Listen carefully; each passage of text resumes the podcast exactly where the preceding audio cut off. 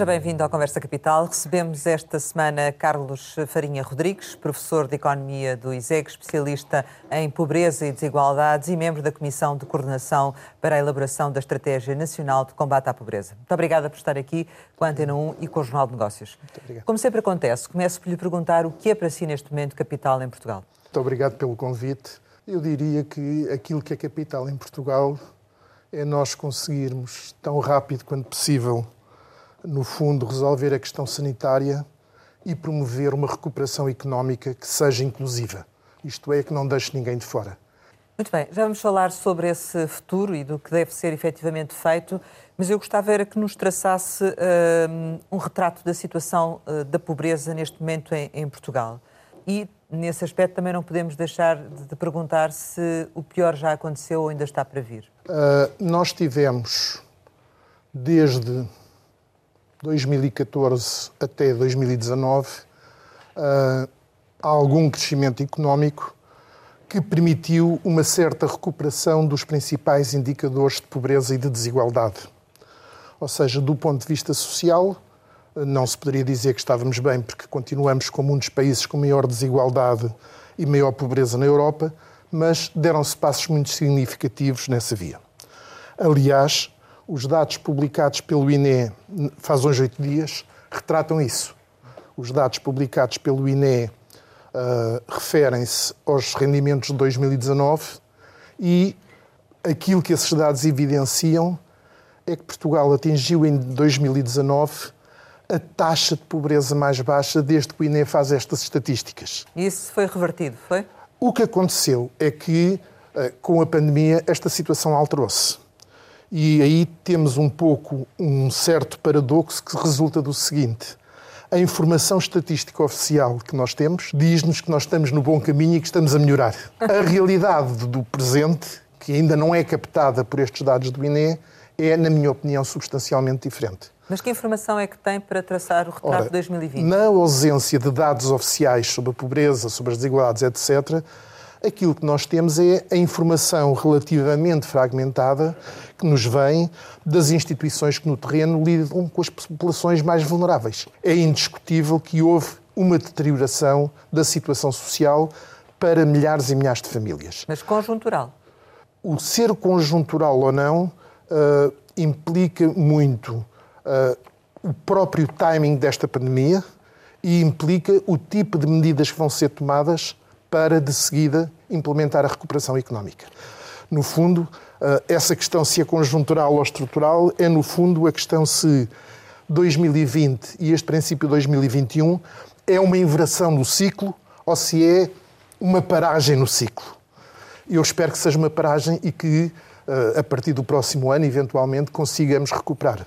Mas quem é que afetou mais esta situação? Foi quem já era pobre ou foi, nomeadamente, a classe média e média baixa? Eu penso que esta situação afetou fortemente as pessoas que já eram pobres e trouxe outros problemas. Deixe-me dar-lhe um exemplo muito simples. Quando nós olhamos para os setores mais vulneráveis da nossa sociedade, é fácil de identificar que há ali um potencial para, perante uma situação de crise, como aconteceu em 2012, 2013, a situação se agravar. Mas esta crise também trouxe aspectos novos que não existiam nas crises anteriores. Um exemplo muito simples. Em crises anteriores, e se pensarmos, por exemplo, na crise de 2012, 2013, durante o período eh, de vigência de, de, dos acordos com a Troika, nós tivemos quedas muito significativas nos rendimentos. Mas havia algumas válvulas de escape para certo tipo de famílias todas aquelas famílias que têm uma relação tenue ou menos formalizada com o mercado de trabalho. Se nós pensarmos na, na parte significativa de economia informal que temos no nosso país, uhum. isso funcionava muito como válvula de escape. Na crise anterior? Na crise anterior. Nesta, quando nós paramos praticamente toda a atividade, essas pessoas ficaram sem nada. E com uma agravante muito forte, que é exatamente porque essas famílias não têm uma relação formal com o mercado de trabalho, elas também têm uma relação muito fraca, ou mesmo inexistente, com o sistema de proteção social. Nós vimos na situação que é temos uma crise, a situação está-se a agravar, o Estado tem que intervir, mas os mecanismos tradicionais de intervenção deixam de fora uma série de famílias que usualmente não são protegidos pelo, pelo próprio Estado Social. E, portanto, eu acho que neste momento um dos desafios que se colocam às políticas públicas é não só encontrar medidas que também protejam essas pessoas, mas eu diria mais: não basta medidas de emergência para acudir essas pessoas, nós temos que ter medidas que possibilitem que elas sejam trazidas para o sistema, que façam a fazer parte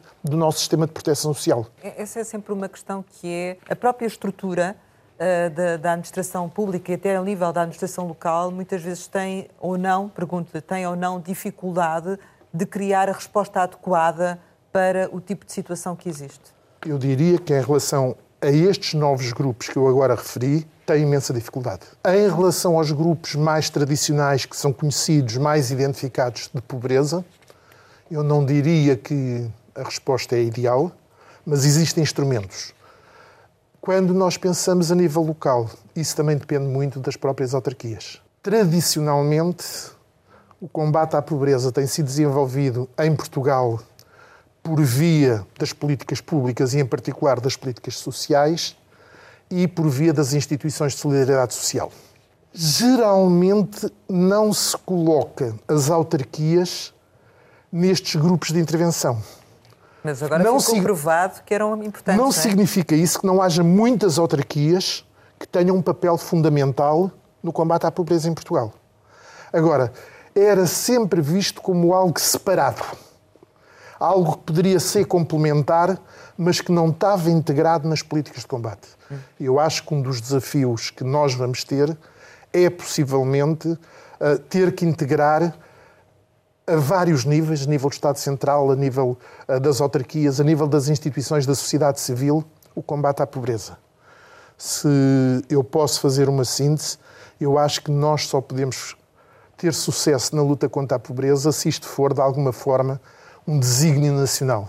Como é que avalia a forma como a Segurança Social reagiu neste primeiro momento à pandemia? Eh, o que é que acha que correu bem e o que é que podia ter corrido melhor? Houve claramente a intenção de pôr as políticas públicas a tentar ajudar as pessoas a amenizar os efeitos da crise. Será que uh, aquilo que foi feito foi o suficiente? Não foi certamente. Ou seja, uh, esta crise permite também evidenciar muitas das fragilidades do nosso Estado Social. Mas a que nível? Por exemplo, ao nível da cobertura, ou seja, havia pessoas que não estavam abrangidas, como eu já referi, por qualquer sistema de proteção social, ao nível da capacidade de encontrar as respostas adequadas, às vezes dificuldades que não são tanto de estabelecer as medidas, mas de pô-las em funcionamento. Ou seja, demorou, a é? burocracia, é? o tempo, esse tipo de questões. Por outro lado, nós também temos que perceber que isso foi feito uh, num, em simultâneo com um processo de algum enfraquecimento da capacidade de resposta da Segurança Social. Repare, quando nós pomos grande parte dos funcionários, estou a pensar, por exemplo, nos assistentes sociais, a funcionar em teletrabalho, para reagir à pandemia. Obviamente que a sua capacidade de, no local, com o conhecimento das pessoas, uh, poderem ajudá-las de uma forma mais direta, está reduzido. Possivelmente não poderia ser feito de outra forma. Agora, o que esta crise evidenciou é que vários aspectos das nossas políticas públicas têm que ser afinados, têm que ser melhorados e têm que ser melhorados em que sentido? Primeiro, garantir uma maior abrangência para que não haja setores vulneráveis da população que ficam de fora, garantir uma maior eficácia, isto é, melhores resultados, e também dar-lhes consistência que permita que os recursos sejam bem utilizados. Começava precisamente por aí. Como é que passamos depois de uma situação para a outra? Ou seja, até quando é que é preciso dar estes apoios? E já falaremos sobre eles de forma mais detalhada. E depois esta transição para aquilo que, no fundo, também é um problema, não é? Porque os problemas já existiam colocou a questão no ponto certo.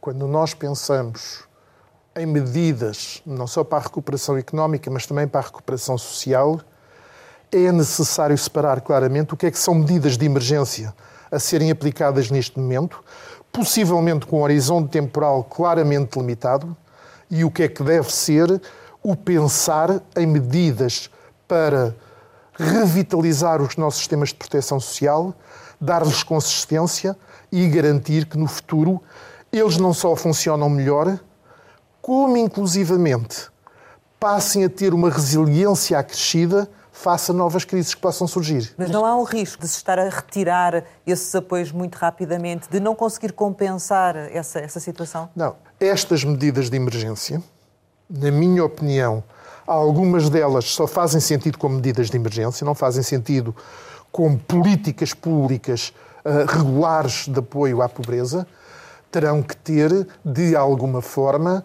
uh, o seu términos articulado com o próprio processo de recuperação económica. Pensemos num exemplo simples. A questão das moratórias em relação ao crédito. Claro que, quando elas foram definidas, tinham um horizonte temporal definido. Mas tinham um horizonte temporal definido numa altura em que nem sequer se antecipava que em janeiro deste ano íamos ter uma crise pandémica ainda muito mais forte do que tivemos em março, abril do ano passado. Portanto, a questão aqui é: uh, nós não podemos pensar que estas medidas vão, vão, estão para ficar vão fazer parte das políticas públicas regulares, não é isso. Agora, a sua cessação tem que ser articulada com o próprio processo de recuperação económico, sob pena de nós termos um desastre social. E isso permite-me responder à sua questão de há pouco, que é, em termos sociais, eu tenho muito receio que o pior ainda esteja para vir. Ou seja, quando nós olhamos para o que foi o ano 2020 e os dados do INE já revelam um pouco isso. Nós podemos verificar que uma parte muito expressiva do que seriam os piores efeitos da crise, de alguma forma foram atenuados, eventualmente adiados. Por exemplo, com a situação toda que nós tivemos durante o ano 2020, o, o acréscimo do desemprego, por exemplo, não foi tão expressivo como seria expectável. Ou seja, de facto, as políticas públicas conseguiram atenuar e simultaneamente protelar para a frente muitos dos problemas. Se aquele processo de aliviar das medidas eh, de emergência para fazer conjugar esse processo do seu términos com a recuperação económica não for muito cuidado, nós arriscamos a ter um agravamento muito grande da situação social. E essas medidas uh, transitórias de emergência que estão a ser aplicadas agora, mas para as quais não há um horizonte uh, absolutamente certo, estão, na sua opinião, bem desenhadas? Eu penso que as medidas de emergência têm precisamente essas características, ou seja, elas são desenhadas para para responder à emergência de um certo fator de crise, foram-se alterando ao longo do tempo porque novos fatores apareceram ou dificuldades não antecipáveis apareceram e, portanto, eh, quando nós pensamos em grande parte dessas medidas e for ver ao Diário da República a quantidade de alterações que foram sucessivamente sendo introduzidas,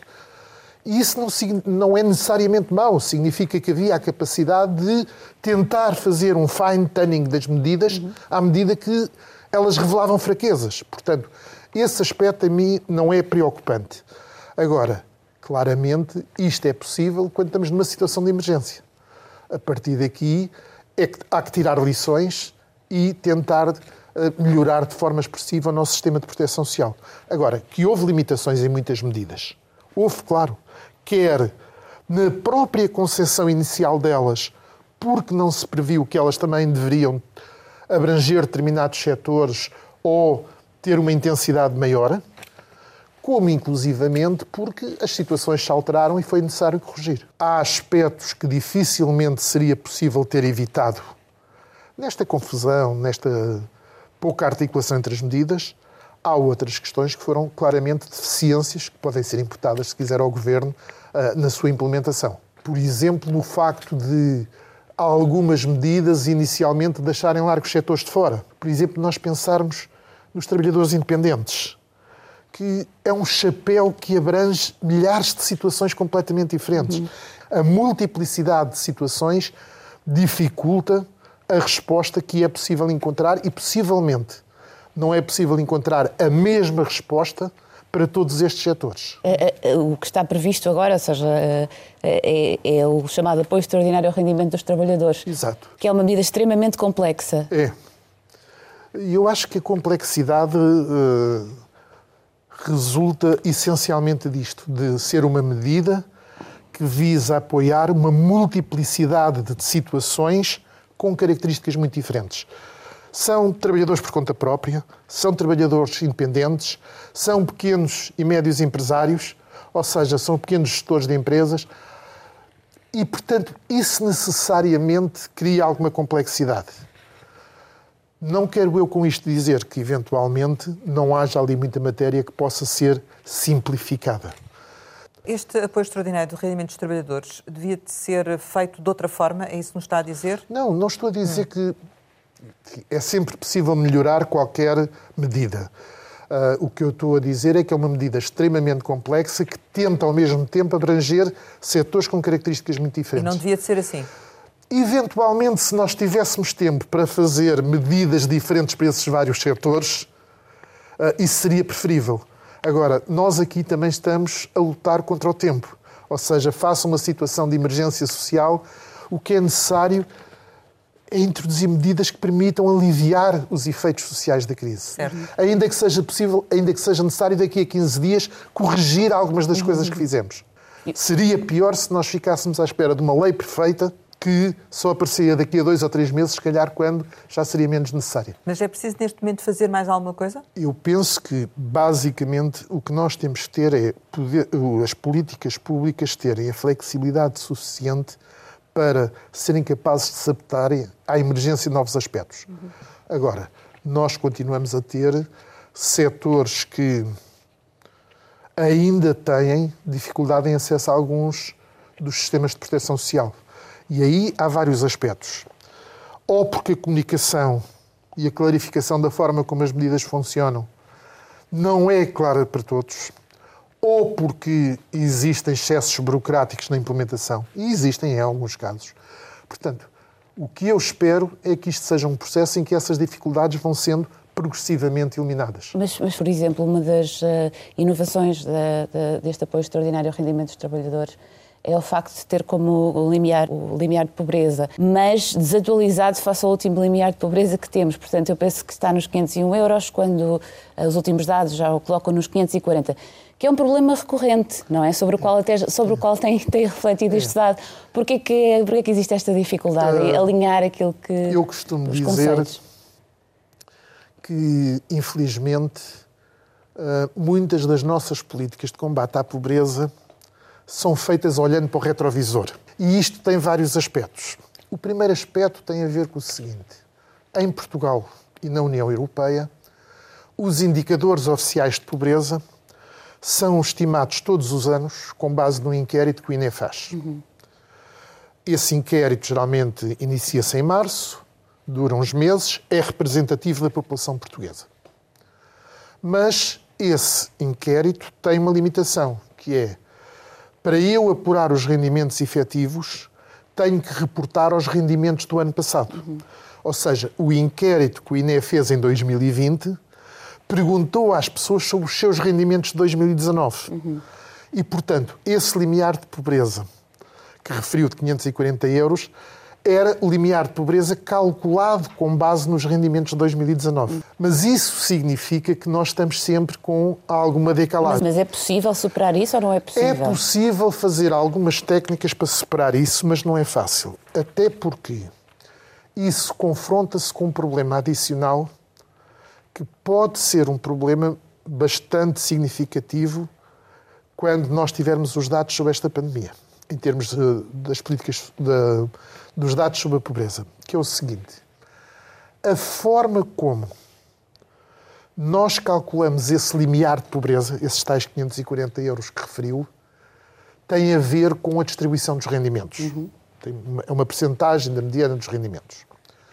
O que é que isso significa? Significa que o próprio limiar da pobreza depende do ciclo económico, se os rendimentos estão a aumentar ou a diminuir. Eu antecipo quando o INE for calcular a linha de pobreza de 2020, possivelmente vamos ter um valor mais baixo que esses 540. Porquê? Porque os rendimentos vão cair em 2020, o limiar de pobreza vai cair. E nós temos aqui uma situação um pouco estranha que é nós podemos ter pessoas que num determinado ano eram consideradas pobres, a sua situação não se altera e estatisticamente deixam de ser pobres porque mudou o limiar de pobreza. É uma questão relativa, não é? É uma questão relativa. Consegue entender, por exemplo, porque é que a despesa com RSI em 2020, ano de pandemia, foi inferior, a despesa executada foi inferior a 2019? Não houve qualquer alteração que penalizasse o RSI. Pelo contrário, até foi anunciado um Foi acesso aumentos, simplificado. Ou seja, houve algumas facilitações, chamemos-lhe assim, no acesso ao RSI. Porquê é que o RSI ah, não aumentou significativamente? Eu diria que há várias razões.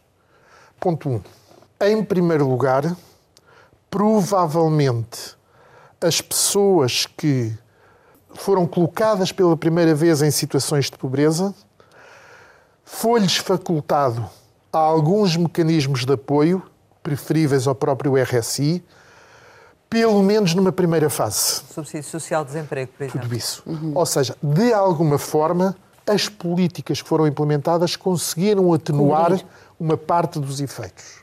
Uma segunda questão tem a ver com o facto de, eh, infelizmente, nós na sociedade termos eh, associado atualmente ao RSI uma carga negativa e um estigma social muito grande. E isso faz com que as pessoas se afastem? O que faz com que as pessoas, tiverem alternativa, e até agora aparentemente tiveram algumas, mesmo em termos dos apoios públicos, que faz alguma resistência às pessoas recorrerem ao RSI. Isso é um dos problemas. Eu penso que na discussão das políticas para o futuro, o redefinir a forma de funcionamento do RSI é uma questão fundamental, mas claramente há que articular melhor a forma de funcionamento dessa medida. Por último, exatamente pelos motivos que eu há pouco referi em relação à administração pública, eu também admito que haja uma menor capacidade dos serviços sociais que lidam com estas populações em situação mais fragilidade resultante do próprio confinamento a que estão sujeitas. Em relação ao RSI, em que medida é que ele tem que ser alterado, em que medida é que ele deve mudar? Eu fiz de alguma parte, de alguma forma, parte do grupo que inicialmente pensou a medida e que achou que esta medida era muito importante para a situação social em Portugal. E ainda acha? Acho. Mas eu, quando, quando esse problema se colocou, eu estava convencido que seria uma medida altamente consensual na sociedade portuguesa. Era uma medida extremamente generosa. Os custos, em termos orçamentais da medida, eram relativamente baixos. Reparem que o RSI nunca passou dos 0,2%, 0,3% do orçamento da Segurança Social. Tinha essa ideia de que isto iria ser uma medida altamente consensual. Enganei-me profundamente nesse aspecto. Uh, e, portanto, hoje o RSI fruto de muitos aspectos, mais políticos que propriamente da implementação da medida, é uma medida a que está associado muito estigma social. A ideia de que quem vai para o RSI é quem não quer trabalhar, ou pior ainda, quem vai para o RSI é porque são ciganos e não querem trabalhar. Devia ser substituída?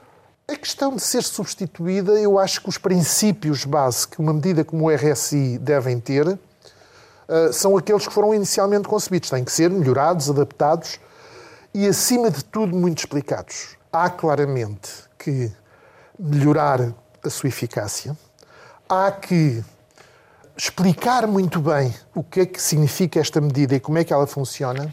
Muitas vezes há aquela expressão: as pessoas vão para o RSI porque não querem trabalhar.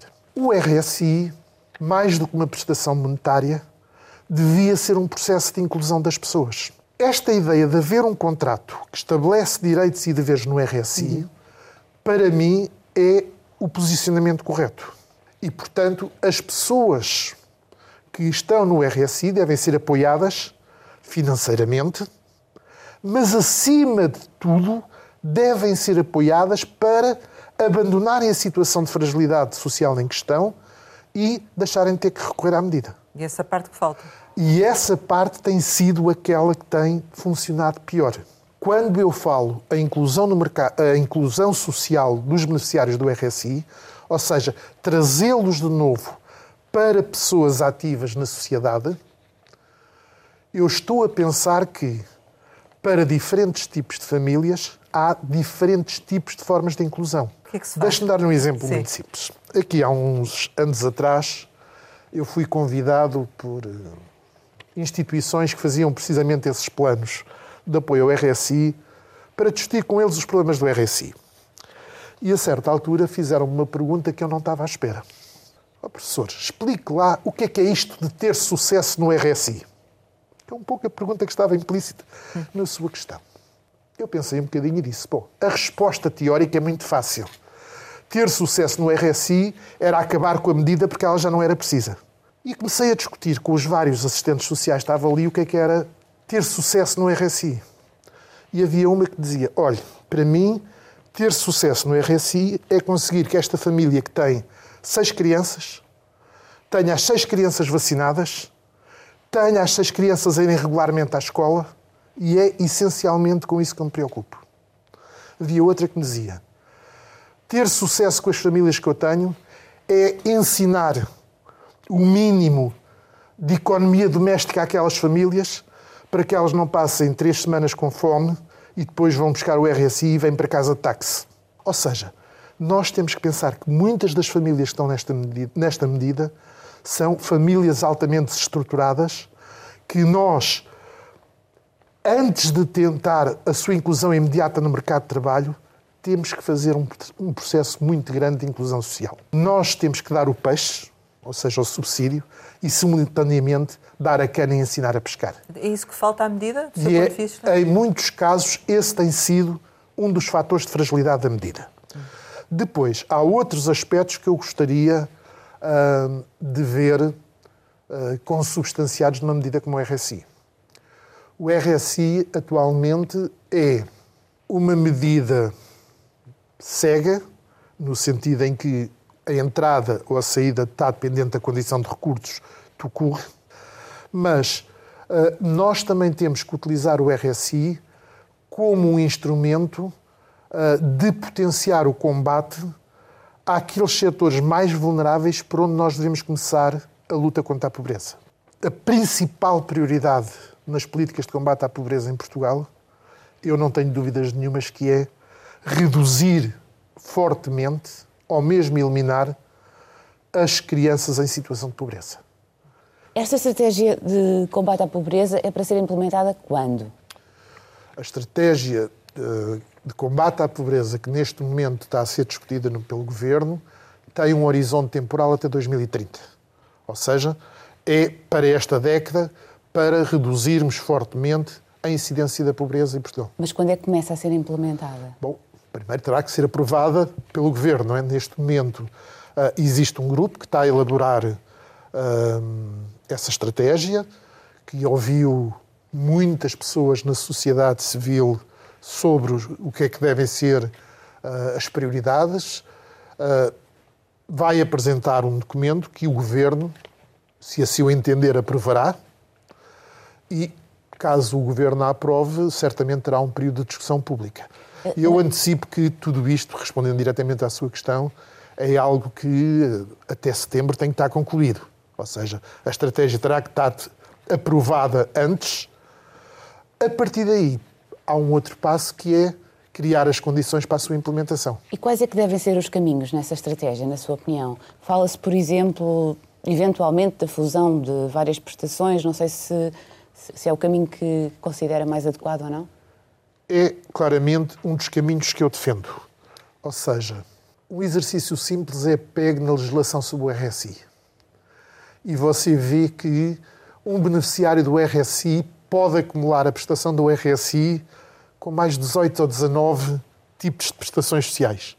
Claro que todas elas são, desculpem a expressão, microsulfato para o espirro. Tudo aquilo são coisas pequeninas. E um dos problemas que nós temos em Portugal nas nossas políticas uh, sociais é alguma fragmentação, uhum. o que traduz uma falta de consistência das medidas. Nesse sentido, eu acho que muitas dessas medidas deviam ser consolidadas Quais? numa única medida. Eu diria todas aquelas que podem ser complementadas nos objetivos de uma medida como o RSI. Deixe-me dar-lhe dois exemplos pela negativa, que é mais simples. Eu acho que o CSI, Complemento Solidário para os Idosos, não deve ser substituído pelo RSI.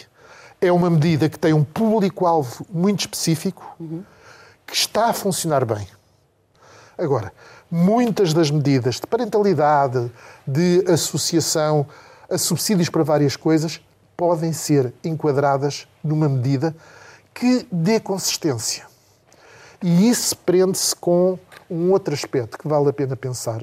Eu, por exemplo, não sei se não faria sentido o RSI poder, em determinados períodos de tempo, majorar positiva, ou eventualmente negativamente também, mas estou a pensar na, na majoração positiva, determinado tipo de famílias. Deixe-me dar um exemplo concreto. Nos últimos anos, dos setores mais vulneráveis em Portugal, que mesmo em 2019, quando a taxa de pobreza diminuiu um ponto percentual, elas viram a sua pobreza agravada em quase 8 pontos percentuais, é as famílias alargadas com crianças. E nesse caso, uma majoração. Nesse caso, faz todo o sentido aí termos uma majoração. O RSI precisa de uma volta para o tornar mais eficaz, mais eficiente e um instrumento mais adequado para o combate à pobreza em Portugal. Uhum. O que implica também, na minha opinião, possivelmente um, um caminho de progressivamente nós aproximarmos o limiar do RSI do limiar de pobreza. Uh, atualmente, aquilo que uma família recebe do RSI fica a cerca de 60% da linha de pobreza. Ou seja, ninguém deixa de ser pobre por estar no RSI. Mas ficou para trás a questão do trabalho comunitário, acabou por não me responder, não, mas fica eu acho que o sua... trabalho comunitário é, para alguns tipos de famílias do RSI, uma forma possível da inclusão social dessas pessoas. Para muitas famílias que estão no RSI, o processo de inclusão social, pelo menos do imediato, não passa por pô-las a trabalhar em sentido simples, em relação a todas aquelas que é possível pugnar pela sua inserção no mercado de trabalho, deve-se colocá-las em termos de direitos com as outras pessoas. Não excluo que possa haver formas de trabalho comunitário que, obviamente, serão remuneradas e que, portanto, implicará que as pessoas terão menos RCI ou deixarão de ter acesso ao RCI, a funcionar. Mas isso, no fundo, também o que nos está a dizer é que o RSI não cumpriu aquela parte da sua designação, ou seja, a inserção social. Essa parte não cumpriu. Eu acho que cumpriu menos que o que deveria. É a parte mais difícil de implementar, mas é aquela que garante que as pessoas não se perpetuam na medida, é aquela que permite quebrar uh, alguma subsídio ou dependência que eventualmente possa existir. E há ou não há? Em alguns casos, eu direi que sim. Nesse futuro entra também o plano de recuperação e resiliência e claro as, as verbas comunitárias. Do seu ponto de vista, olhando para, para esse pacote que aí vem e para aquilo que está previsto, está animado, uh, otimista ou nem por isso? Eu comecei esta vossa entrevista dizendo que aquilo que seria a minha preocupação essencial neste momento para o país é, ter um, é acabar com a pandemia uh, e ter um processo de recuperação que seja eficaz mas que seja inclusivo. No que diz respeito ao combate à pobreza, eh, nós temos neste momento a perspectiva de ter um conjunto muito alargado de instrumentos e de fundos uhum. que permitam dar respostas mais eficazes. Repare, eu há vários anos que defendo uma estratégia de combate à pobreza a nível nacional. E, eventualmente, agora há melhores condições para que isso seja concretizado. Agora, isso implica disponibilidade de fundos, certamente. Implica uma coisa que às vezes é um meio mais escasso que os fundos, que é a vontade política. E, portanto, se houver a conjugação da vontade política e de meios para o fazer, eu acredito que é possível nós reforçarmos a componente da inclusão social da nossa economia. Hum. Olhando agora para os pacotes. Primeiro, uh, Portugal vai receber um conjunto muito alargado de fundos que não são exclusivamente o plano de resiliência. Uh, o plano de resiliência e recuperação é uma parcela com algum peso, obviamente, muito vocacionado para infraestruturas. O que eu diria que não é essencialmente a partir do plano de resiliência que nós vamos ter a capacidade de alterar a situação de pobreza. Tem que ser algumas das coisas que estão lá, e há aspectos ao nível da habitação, há aspectos também ao nível da saúde que podem ter impactos, espero que tenham impactos positivos sobre a pobreza. Agora, o que é necessário é nós garantirmos a prioridade política, o assumir politicamente a necessidade de reduzirmos a pobreza Mas em Portugal. Isso parece que neste momento existe ou não? Eu tenho esperanças que sim. Agora, isto levanta problemas concretos. Nós olhamos para o combate à pobreza como o papel das políticas sociais. Isto é um erro. As políticas sociais não resolvem o problema da pobreza de forma definitiva e estrutural. Para isso, eu tenho que ter uma articulação de todas as políticas públicas, da economia, das finanças. Uhum. E isso implica alguém que seja capaz de dar consistência a essas políticas. E isso é a parte mais difícil. É pôr os vários ministérios a trabalhar conjuntamente. Há pouco falou na sua preocupação em especial com a pobreza entre crianças, na medida em que perpetua uh, uma situação desigual. Quando houve este debate sobre a reabertura das escolas, ou seja, o regresso ao ensino presencial, em que é que pensa? Quando é que devem voltar, não sei. O que eu não tenho dúvidas nenhumas é quais são as consequências sociais de termos as escolas encerradas. O aumento da desigualdade que isso provoca é terrível.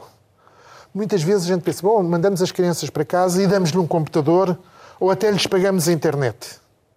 Isso só resolve uma parte do problema. É completamente diferente eu ter crianças a trabalhar em casa com uma família que tem capacidade para apoiar, que tem capacidade para, em grande parte, substituir o papel dos professores, para estimular a criança, ou ter as crianças, mesmo com o computador e a internet, numa família que não tem capacidade para apoiar em termos de estudo, ou mesmo tendo capacidade para apoiar, está demasiado ocupada a tentar arranjar formas de sobrevivência para lhe dar apoio. Portanto, a escola é em Portugal dos poucos elevadores sociais que existem. A suspensão presencial de, das crianças, da sua socialização, da sua progressão é algo terrível que vai ter consequências muito para além da crise. Como habitualmente costumo lançar algumas palavras para uma resposta rápida, eh, a primeira é fome. Eu penso que em Portugal há situações pontuais de fome. Acho que, apesar de tudo, a pobreza em Portugal não é caracterizada essencialmente pela fome. Concertação social? Fundamental. Euromilhões?